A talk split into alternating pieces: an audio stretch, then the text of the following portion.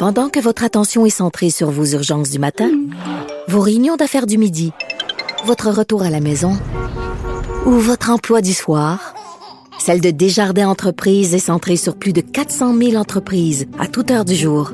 Grâce à notre connaissance des secteurs d'activité et à notre accompagnement spécialisé, nous aidons les entrepreneurs à relever chaque défi pour qu'ils puissent rester centrés sur ce qui compte, le développement de leur entreprise.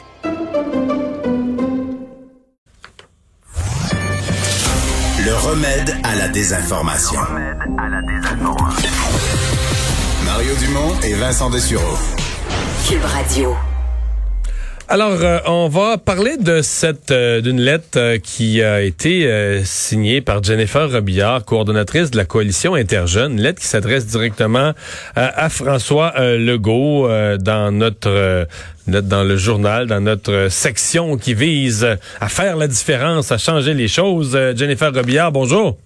Bonjour, vous allez bien? Je vais très bien. Euh, et là, vous interpellez le premier ministre parce que vous pensez que euh, dans beaucoup de cas, la pandémie le met peut-être en relief, mais on, on oublie les jeunes.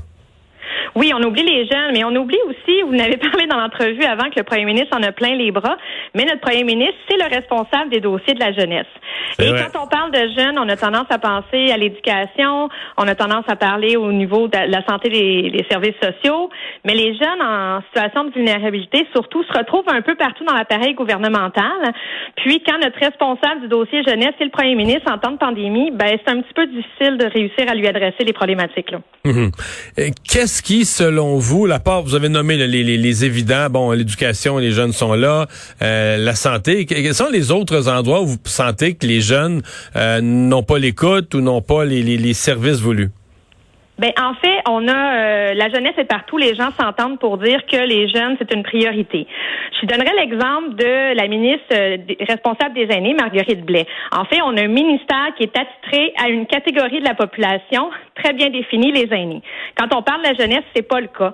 Donc, euh, si on veut parler d'une problématique en particulier, si on parle d'itinérance, mais on parle pas nécessairement des jeunes. Si on parle de, délinquance, c'est un autre dossier. Si on parle d'éducation, il y a des jeunes qui se retrouvent ni à l'école ni sur le marché de l'emploi. Donc, quand les organismes ont à travailler avec nos jeunes, ça fait beaucoup de portes à aller frapper pour réussir à avoir un financement adéquat. Hmm. Vous euh, mentionnez notamment que les jeunes n'ont pas toujours carrément une une, voix, que les jeunes ne sont pas toujours représentés euh, là où des décisions qui les concernent se prennent. Oui, mais on parle des jeunes, mais on a, euh, quand on parle de la coalition interjeune, c'est plus de 300 organismes qui sont membres. Ça représente 475 000 jeunes. Donc, les jeunes sont un peu partout dans notre communauté, sont représentés, sont présents, sont des décideurs au sein des organismes. Mais quand c'est le temps de prendre des discussions, on fait des discussions où on prend des décisions, souvent ça part d'en haut, puis on descend une bonne idée qui existe souvent au, sur le terrain depuis très longtemps. Puis il manque une espèce de palier entre les deux là, pour être capable de porter la voix des jeunes. C'est ce qu'on essaie de faire, euh, entre autres avec cette lettre-là, de demander qu'il y ait un palier euh, direct qu'on peut s'adresser pour euh, pour représenter les jeunes, puis qui puisse s'adresser à l'ensemble des problématiques qui les concernent. Hmm. Vous mentionnez une couple de reprises dans votre lettre euh, les ce qui est démontré ou ce qui est mis en à jour par la commission Laurent sur la DPJ. Euh, C'en est un endroit la DPJ où on se rend compte qu'il y a des jeunes qui euh, qui sont euh, qui sont parfois laissés laissés de côté, laissés pour compte. Oui, exactement. Puis on travaille, ça a été démontré justement dans les premières recommandations, dans les recommandations, pardon, donc de parler de du partenariat qui est fait en, avec les organismes communautaires jeunesse. Euh, les organismes sont là auprès des familles, sont là pour accompagner les jeunes euh, dans, dans, la transition. Euh, la, la, commissaire euh, nous, nous, le répète, là, les, les organismes ont besoin d'avoir un minimum de financement pour fonctionner et on doit travailler davantage main dans la main là, parce qu'on est là comme partenaire. On on est des alliés, puis on est des gens de confiance pour, euh, pour les jeunes. Si vous aviez, euh, je sais qu'il y a beaucoup de choses, mais si vous aviez une seule action, une seule chose précise que vous auriez le goût de demander aujourd'hui au premier ministre au nom des, des jeunes du Québec en cette fin d'année, un vœu pour 2021 au nom de tous les jeunes, ce serait quoi?